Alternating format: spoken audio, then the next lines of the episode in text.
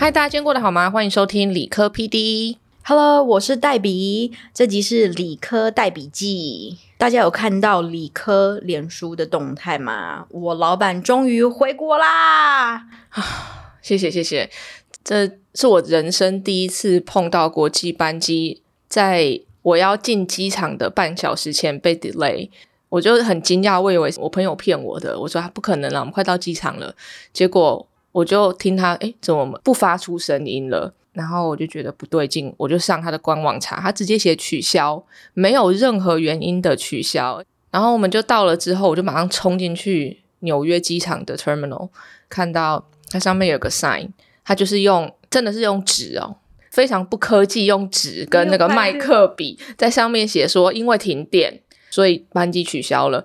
然后我就冲去跟地勤人员说，那怎么办呢？取消了怎么办？他就说，看你机票跟谁订的、啊，你要跟他们就重新可能要再找票了。我就深吸一口气，觉得说就只能摸摸鼻子想办法找票了。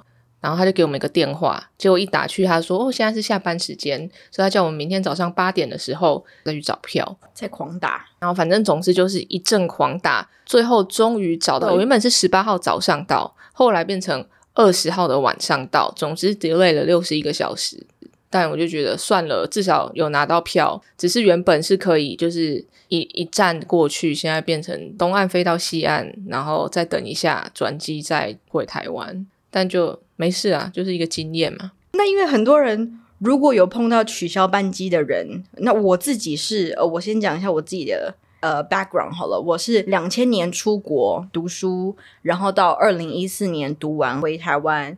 这中间我就是固定每个暑假还有寒假一定会回台湾，然后中间还有什么出国那些都有算的话，我还真的没有碰过班机 cancellation delay 的经验是真的很多。有一年我记得我那时候要飞台湾，碰到飞机故障，那那时候我是住在 Georgia，要飞 San Fran，然后再飞台湾。那很感性的我呢，第一个想到哭，大哭给他看，哭到他会不会觉得赶快。调一班飞机来，因为都丢机在笑哎，赶快把他送走。要是你在我旁边大哭，我才会吓到吧？而且哭哭是哭可以干嘛呢？真的，我我觉得就随遇而安吧。如果觉得命运就是要我再多待个一两天，我去反抗他干嘛？我就设法的，我在多待的时候，至少去 enjoy 这个时间。反正你在那边跳脚，你也是要等；你不跳脚，你也是要等。那不如就是。选个可以让自己更开心的方式过了。这次回去纽约，见到我以前的同学，有一个他拿到教授的终身职，然后另外一个是心脏科医生，我们都很非常非常的好。因为我我那一般的同学，要么当医生，要么当教授，就差不多就是这两个职位。然后我们就互相说：“哇，怎么大家生活现在都这么不一样？”大家各自安好，但却各自不想要交换彼此的命运。我觉得他很好，但我现在也觉得我很好了。曾经有一段时间，我会觉得说，我是不是选错路了？如果我就按部就班这样子走的话，我就像他们一样过着安稳的生活。医生虽然当医生超级累，那当医生或当教授，好像每个生活跟工作好像可以有一个平衡，嗯然后也非常合理。那时候有超多的自我怀疑，明明两条路给你选，有一条非常平稳的，有一条根本不知道未来是什么的。我就是每一次永远二选一，都是选那个为什么你要选这条的路。然后到这一次回去之后，当我发现我们都不想要交换命运的时候，我那一瞬间我豁然开朗，觉得这就是为什么我那时候会做那些选择。我很安慰的是我没有选错，然后我又重新的。帮自己找到方向，又重新的回想起为什么我当初要开始。因为有的时候杂音太多了，可能会为了保护自己，然后走走了其他原本不是我想走的方向。但这一次回去纽约之后，不知道为什么，有些人会用找到自己来形容。总之，我就知道了为什么我现在会在这里做这样子的事情，我就觉得很安心。所以你找到你的做这这个职场的初衷吗？不是职场，而是为什么我人在台湾？我为什么选择哦我在台湾？为什么我在这里工作？为什么我做我现在的工作？懂？我每一个答案都非常的清楚。我不再是，我也不知道，反正一路走来就到了这边，我不再是那个样子了。那我现在也觉得蛮舒服。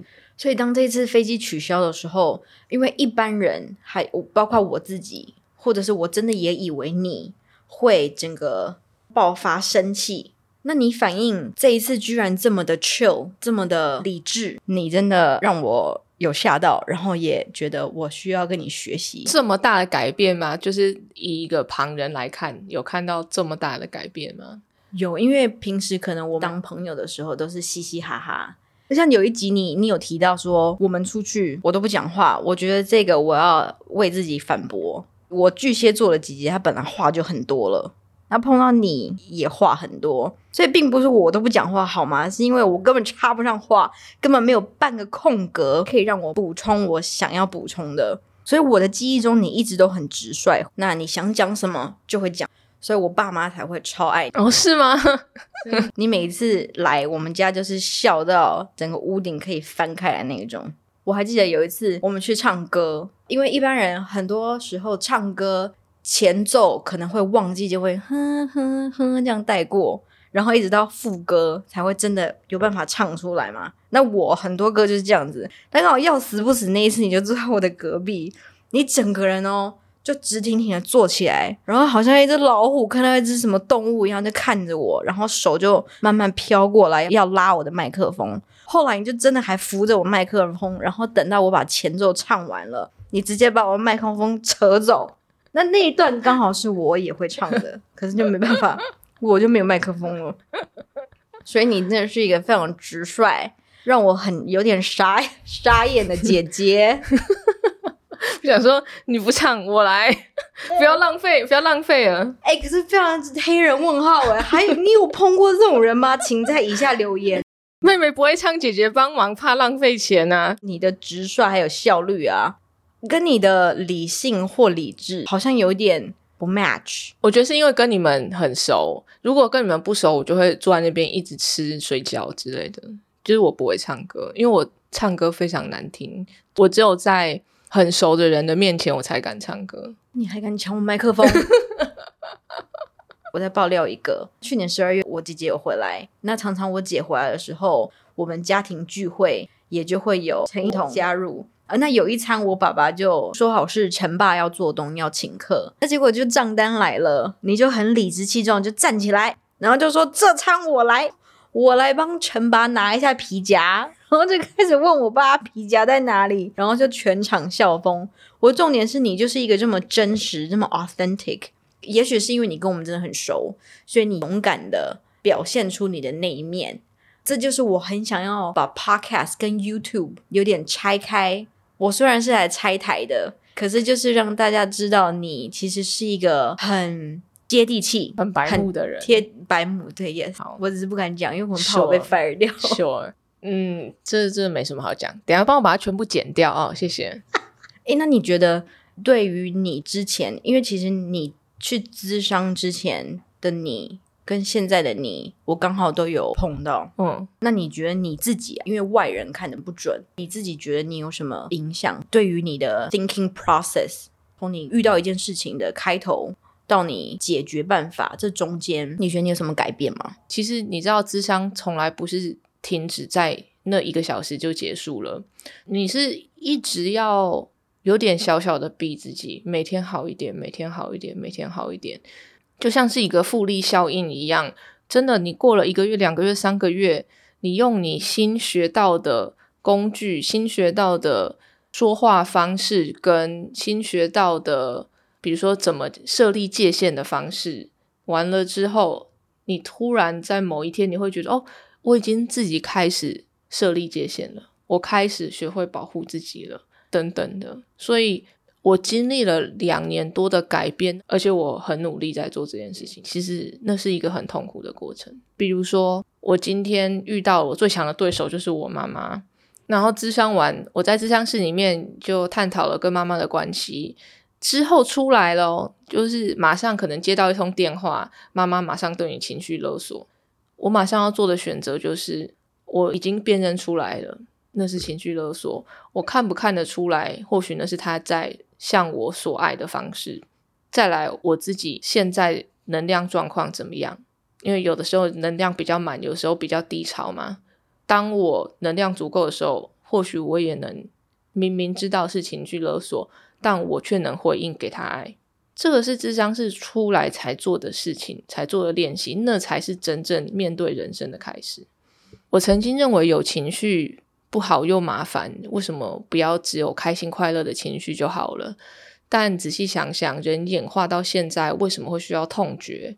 因为如果你摸到滚烫的水不会痛，我们不知道缩手，我们的手就真的严重烫伤，不能用了。所以或许痛跟其他我不那么喜欢的情绪一样，是一种需要被注意到的讯号。大脑告诉你，哎，该该注意喽。那之后我有学习到有一派理论，觉得其实情绪是没有正面或是负面好或是不好的。如果你现在觉得很烦躁，你有很挫折的感觉，你很愤怒，那这些貌似不好的情绪，如果你不要硬把它压下去，或者是把它躲过去，这些情绪其实都是在告诉我们说，现在状况需要被改变了。而且通常要改变的都不是你的别人，不是环境，而是我们自己的想法和行为。从小到大，我妈常会跟我讲一些可怕的故事，比如说谁谁谁完全没有脾气，诶，人家怎么说他，怎么骂他，他都是笑笑的；或是什么有个人有个将军被通知小孩死了，他还可以回去工作岗位，工作完才回家。这些很可怕的话，我之后才觉得他很可怕。我小时候就只是听而已，因为他我妈讲的时候是非常斩钉截铁的，好像觉得事情就是这样，所以我没有问过为什么这样才是好的。那那时候还很小嘛，所以身为小孩，我就全盘吸收听进去了。我妈妈那时候就是，其实她就用故事、寓言故事来跟我讲说，你展现某些情绪就是一种软弱的表现。然后我妈一直都叫我勇敢，这辈子。遇到什么事情，我妈都说要勇敢。这些观念，在我之后的人生是花了我非常多的力气才能克服的。但也很感谢我妈了，在我抱怨，你知道你之前讲的话影响了我整个人生，你知不知道这这么严重？他就半开玩笑答应无限期支付我终身的智商费用。总之就是谢谢妈妈，但我一点都不怪他，因为我知道他很爱我。当妈妈了嘛，我们就会知道，嗯，他已经在他知道的范围内最用心的教我了。因为谁教过谁当妈妈呢？就小孩一来，好像就你应该知道要怎么当妈妈嘛。是。那长大的我虽然不完美，还是谢谢他教我怎么勇敢，让我可以面对跟改变自己。因为我知道要展现脆弱，告诉大家说，哎，我不我不好，需要非常大的勇气。对。好，总之我相信情绪是中性的那个学派，我蛮喜欢的。然后我也相信那是一种保护机制，让我们可以生存下去。所以如果你也跟我一样，曾经有面对情绪的时候有各种的压压抑，觉得情绪不好，我想要跟你讲，不面对情绪的后果会更不好。有一天你那些囤积很久没有处理过的情绪，就会在你绝对不能倒下的时候。把你压倒。以我自己的例子来说，我挖掘了很深、很深、很深的洞，把太多的感觉都投进去了。过程中，我自己变成一个工作狂，我一天可以工作到二十个小时。因为你一旦忙起来，你在忙工作的时候，你是没有办法去想什么心事的。可能工作比较少的时候，或者是做完工作了，心里突然会觉得很空虚，我身体就会找食物去吃。用吃来代替心里的空虚，因为那时候我有问过我的心理师说，为什么为什么我会可能晚上十点事情都忙的事情做完了，我就想要吃东西，但我一点都不饿，我吃晚餐。那时候他的猜测是我的身体让我用吃进去东西到我身体来代替这个空虚，我觉得很有趣，因为是一个蛮像譬喻的事情。但却真的发生在我身上了，所以如果我一直不觉察到自己有这样子的空虚，我就会一直吃进去，我的身体一定会受到影响。那时候我变得非常的胖。那我有个问题，像你说你用空虚来形容，因为很多人说压力下会一直吃，那会不会其实是压力的一种？对，它也是一种压力吃，然后它那它有非常多的来源，空虚是其中一个。哦，但我相信，我用吃来让我自己感觉更好，也可以是一个原因。是你都用什么东西来掩盖自己的感觉呢？你有什么莫名的行为或是习惯吗？你自己？我自己的话有诶、因为像像我我的脑子就是真的动很慢，所以其实有冲突或者是有任何压力来的时候，我就会把自己 shut off，我就是会有一扇门就把自己关起来了。所以我真的很少跟人家吵架，因为你跟我你越跟我吵，我就越安静，我会一直吸收你讲的，可是我就是非常的安静，所以我就会自己把自己封闭起来。可是如果我当我想要释放的时候，我就是打扫家里。哇，那太好了！我家给你打扫，够大够大，可以可以。我真的就是用呃清洁让我自己清空我的脑，好健康的一个发泄哦。可以比吃的好啦，是真的是。因为很多人网络成瘾啊，其实他们也没有那么想要看追剧，嗯，但是他们就没办法，他不想要做别的事情，他就开着那个剧一直看，不然就是打电动，嗯，明明他也没有那么想破关，但他就一直打进去。你知道 Candy Crush 有一些老太太，她破了一万关了，一万关了。你一关多少时间？他破了一万关之后，他要求那些工程师再开发更多的关卡给她。呵，我相信。他可能跟我们不一样啦，只是他就是可能退休时间多。只是如果你发现你有什么成瘾的行为，说不定它的背后是你想要去掩盖一些感觉，嗯，然后发现是改变的开始。看不到自己的人是改变不了的，就很遗憾。那刚刚有讲到情绪嘛？Brene Brown 是我最喜欢的学者之一，脆弱的力量。然后他是休斯顿大学教授，专门在研究勇气、脆弱、羞愧、同理心的。然后在二零二二年，他出了一本叫《Atlas of the Heart》，那本书的重点就是用语言来表达情绪。嗯，他团队花了五年的时间，针对七千个人做问卷调查，发现平均每个人只能辨认自己的三种情绪：快乐、哀伤、生气。话说，我也是从喜怒哀乐开始的。对我真要说，因为我们就会喜怒哀就是一个词嘛，但原本以为是四种，但我因为没有办法分辨喜跟乐有什么不一样，所以也算是跟大家一样，平均三种啊。如果你知道喜跟乐什么不一样的话，下面留言教育我一下哦，谢谢。是那有一本童书我一直大推，叫做《The Color Monster》。我儿子两岁多的时候，就会带着他看这个故事，所以他很小的时候就知道怎么用颜色来跟我表达情绪。黄色是开心，蓝色是伤心，红色是生气，绿色是平静，黑色是害怕，粉红色是爱。对于一个小小孩来说，这是一个很好的开始。四岁的他有一天就跟我说：“妈咪，爱一定是紫色的。”我问他说：“为什么？”他说：“因为爱一定会有粉红色和蓝色。我看不到你的时候是蓝色。”但想到等一下又会看到你，就会变成粉红色。我那时候听了就觉得好感动。他这么小就看到爱一定会有一些些的难过在里面，因为你爱，所以你害怕失去，失去的时候就会难过。但是他在四岁的时候就看到，让我觉得非常的惊艳。然后之后他又发明一些不同的颜色，他说害羞是透明的，橘色是发呆，深咖啡色是无聊。我儿子真的是我生命中最好的礼物，他。真的教会我很多。那大人呢？大人要学习怎么辨别情绪，或许也可以先从帮情绪着色开始。嗯你至少可以告诉自己，我现在是什么颜色的吧？因为感受练习感受情绪，而且要能准确形容出来，没那么难，但也没那么简单。就像你在学习一个新的语言，要花一点时间。每个人的慧根大小不同，像我花了半年，但一旦你跨出第一步之后，什么事情都会变得比较容易。美国国家科学院院刊有二十七种常见的情绪，我就很快速的照着它念一遍：钦佩、崇拜、欣赏、娱乐、焦虑、敬畏、尴尬、厌倦、冷静、困惑、渴望、厌恶、痛苦、着迷、嫉妒、兴奋。恐惧、痛恨、有趣、快乐、怀旧、浪漫、悲伤、满意、性欲、同情和满足。那如果你还想要知道更多，可以去看 Brene Brown，他有建议有八十七种情绪。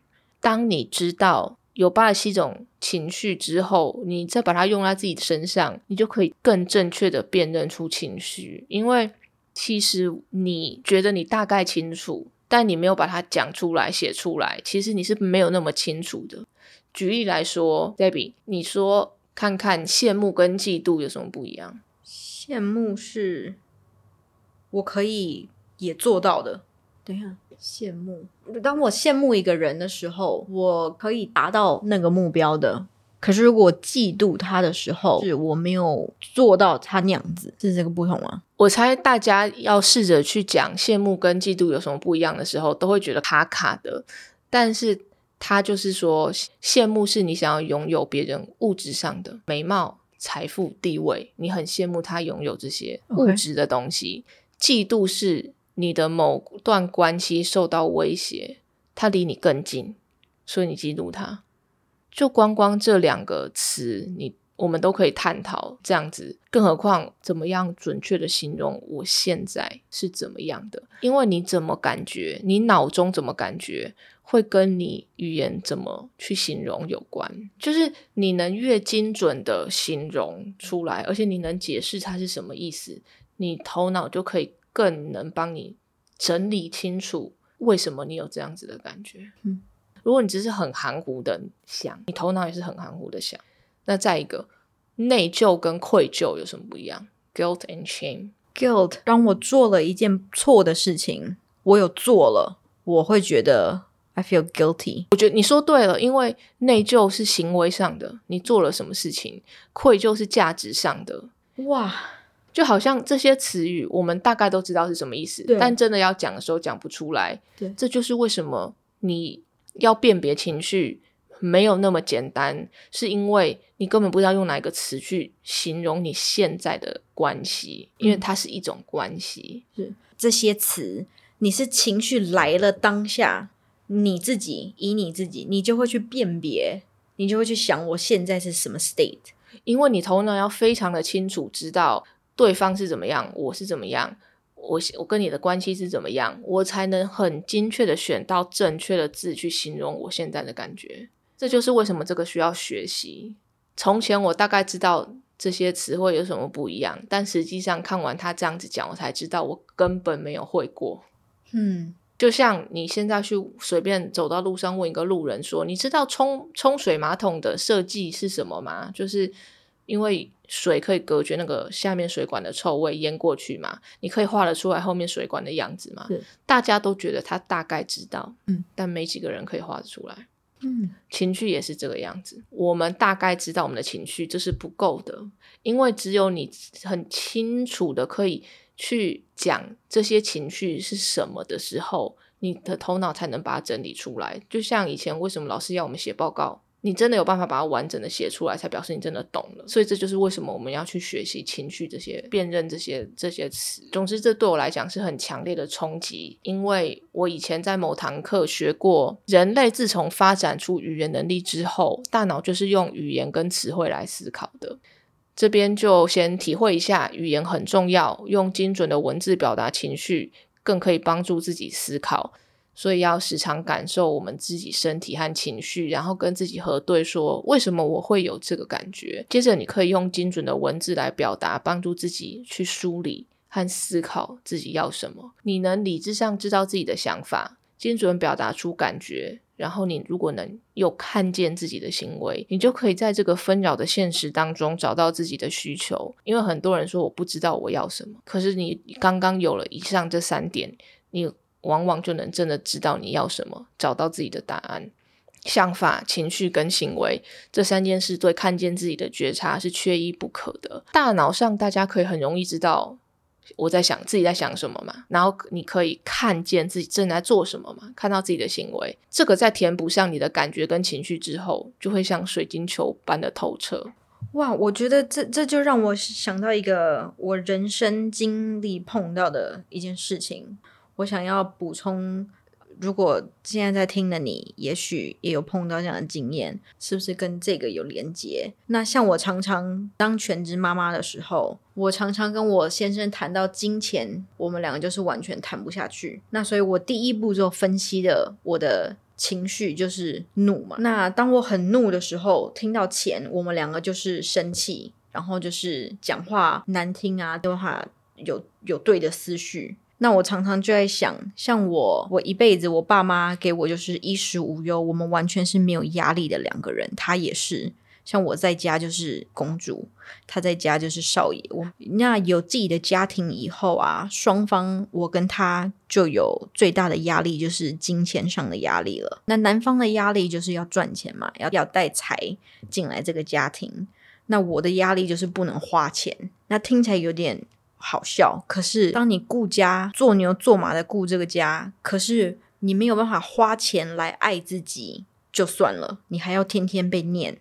那后来我就发现，其实我的部分我不是怒，I have nothing to be angry about，因为我不像我先生有压力，说要赚钱回来。所以我后来发现，我不是怒，我比较是恐惧，因为我爸妈从来没有让我遇过这样的瓶颈，就是没有钱了，我们该怎么过日子？所以我后来发现这是一种恐惧，不会，我不是生气，所以我后来就心平气和的跟我先生在聊钱的部分的时候，我就劝他可以用另外一种方式让我知道我们家很穷，就不要说我们没有钱。因为你只会让我害怕，我害怕的机制，我就是 shut off，不会跟你沟通了。所以我反过来就是让他知道，说他要让我知道，我每一个月可以开销多少花费在我的我跟我小孩身上。那我们再尽量从那个地方去磨合。我觉得这个故事最厉害的就是你有办法冷静的看到，其实你不是生气，准确辨认出你是恐惧而不是愤怒，你就能有效的沟通。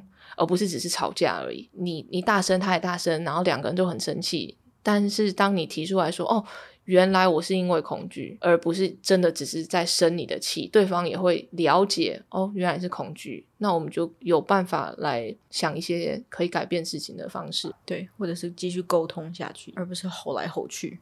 当然，了解情绪还有更多更多生活上实用的地方。只是我要跟大家讲。这就是我先给大家的一个交代了。这是十几个课程里面的其中的一个小部分。之后我们会陆续用这样子的方式把它用进去。文字我会稍微再整理一下，之后放上我的理科 PD dot blog l i k e p d dot b l o g，它这个网页上面你们可以用看的。就如果你觉得我们刚刚废话太多的话，你直接用看的。我觉得整理完之后比较可以节省你的时间。对我来说，我觉得看到你算是一种看到你的成长。我觉得你整个成熟了。跟你工作之后，常常跟你聊育儿观，或者是你的人生成长这一部分，我自己都看得出你有长大了这个感觉。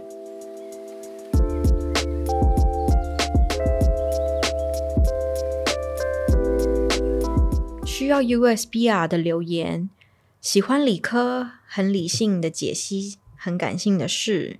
身为感性的人，很难有理性的思考，时常能给我很多新的思考方向。理科太太说话声音的频率和速度很平稳，没有太多的高低起伏，在上班或睡觉时听了很舒服。希望以后能时常更新。理科加油！谢谢。我跟你说。我朋友 Cindy，他跟我说有啊，我有听你的 podcast 啊，我就是睡前的时候我就打开听到睡着这样，然后我就说我下次一定要放个什么东西吓你一跳，对，突然间吼一下有没有？对，突然年兽来了这样，还是谢谢需要 USB r 的鼓励。台中无名理科太太的口条音色真的很迷人，Carolina Chen，通勤时也可以听到理科的声音了。那老板，大家都有提到你的音色跟你的口条。那像你说话的语调啊，你当上理科之后，你有去特别去练习吗？没有诶，其实我蛮讨厌听到自己的声音。诶，我也是诶，我觉得我的声音怎么这么古怪？那我不是诶。OK，谢谢哦，谢谢。就是我听到我自己的声音的时候，我都觉得这啊，我声音原来是这样，为什么你们都受得了？啊，我本来想说，看你可不可以给我一些建议。我没有建议，我只是就就讲出来而已。哦，那算了，好吧。对，自己加油哦。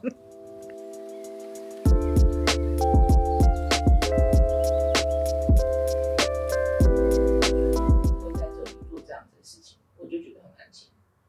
所以你找到你的做这这个职中吗？不是职场，而是为什么我人在台湾？